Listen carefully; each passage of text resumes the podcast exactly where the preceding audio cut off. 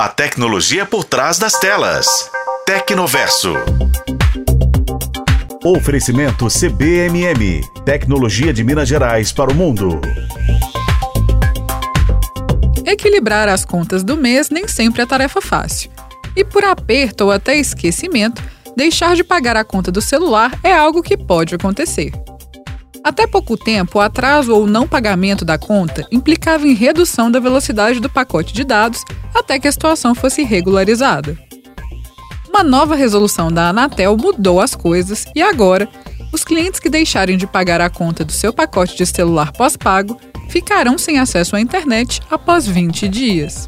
A mudança consta na revisão do RGC, que é o Regulamento Geral de Direitos do Consumidor de Serviços de Telecomunicações e veio após mais de seis anos de debate sobre as regras. Vai funcionar assim. Se o pagamento atrasar 20 dias, as operadoras poderão fazer o corte dos serviços de internet.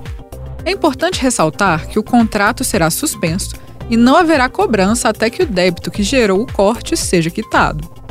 Atualmente, consumidores que atrasam o pagamento da fatura têm acesso à internet com velocidade reduzida, e a operadora de telefonia pode cobrar o valor cheio do pacote durante o período de suspensão, mesmo sem oferecer o serviço completo. Com a mudança, se o consumidor deixar de pagar a conta, a empresa de telefonia celular tem cinco dias para enviar a notificação sobre a falta de pagamento.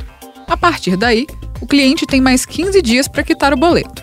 Se isso não for feito, a internet é cortada e o contrato é suspenso, sem cobrança. Alguns serviços, no entanto, deverão ser mantidos o cliente continuará recebendo ligações e SMS por até 30 dias após o corte da internet. Ele também poderá fazer ligações para contatos de emergência e para a central de atendimento da operadora. Se o débito não for regularizado em até 60 dias, o contrato entre as partes poderá ser rescindido.